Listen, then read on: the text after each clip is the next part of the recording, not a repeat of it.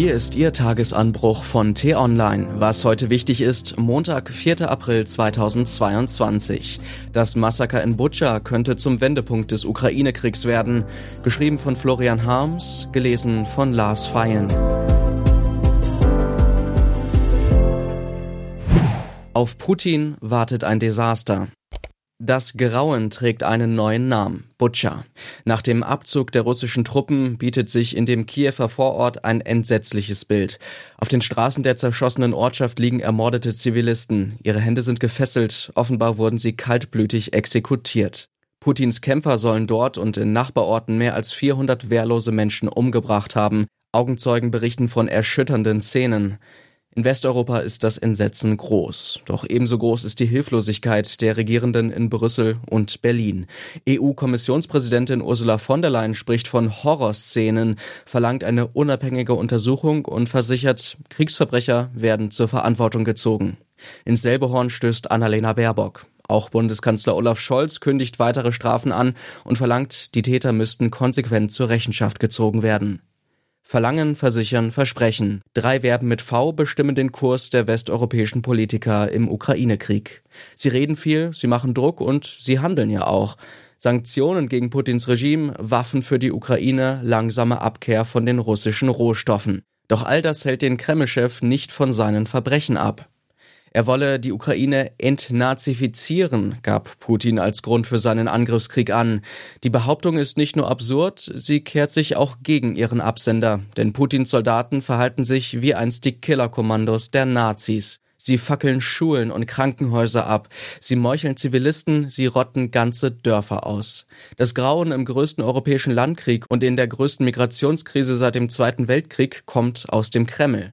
Dort hockt ein skrupelloser Imperialist wie einst Stalin vor seinen großrussischen Landkarten und spielt mit dem Leben tausender Menschen.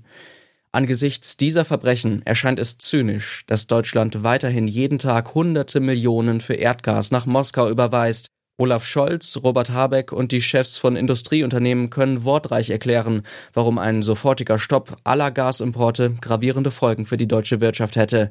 Trotzdem ist irgendwann der Punkt erreicht, an dem selbst ein Bundeskanzler und ein Wirtschaftsminister nicht mehr an der Frage vorbeikommen, wann ist es genug?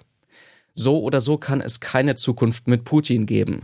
Ein Großteil seiner Truppen ist demoralisiert. Die Berichte über Fahnenflüchtige häufen sich. Sein Regime wird vom Westen mit harten Sanktionen bestraft. Seine Kriegsziele, ein Blitzsieg und der Sturz der Regierung in Kiew, sind schon jetzt gescheitert. Nun bleibt seinen dezimierten Bataillonen nur, sich mit letzter Kraft gen Osten und Süden zu wenden, um dort die Bevölkerung zu tyrannisieren. Der Krieg ist ein Desaster für Millionen Menschen in der Ukraine und auch für viele russische Soldaten sowie deren Angehörige. Aber er wird eben auch für Putin selbst zum Desaster, das seine Herrschaft beenden könnte. Wenn nicht sofort, dann vielleicht in einigen Monaten, wenn nicht in einigen Monaten, dann in einigen Jahren. Selbst die Komplizenschaft mit China und Indien wird das Land nicht vor dem wirtschaftlichen Niedergang bewahren. Und natürlich gibt es in der russischen Kleptokratie eine Menge Leute, denen das nicht gefällt, weil sie Geld und Einfluss verlieren. Sie werden irgendwann versuchen, den strauchenden Mafia-Boss loszuwerden. Putin wollte sich zum neuen Zar aufschwingen, der das russische Reich in seinen alten Grenzen wiederherstellt, indem er andere Völker unterjocht. Nun ist er drauf und dran, nicht nur als Kriegsverbrecher, sondern auch als einer der größten Versager der Weltgeschichte zu enden. Wer auch immer nach ihm kommt, wird eine Lehre daraus ziehen. Wenigstens darin liegt ein Hoffnungsschimmer. Was heute wichtig ist.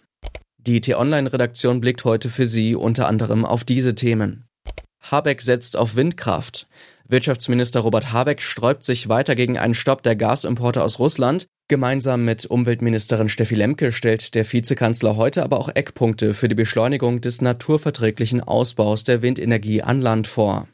Betrug auf Ex. Es geht um besonders schwere Steuerhinterziehung und eine Schadenssumme von mehr als 278 Millionen Euro.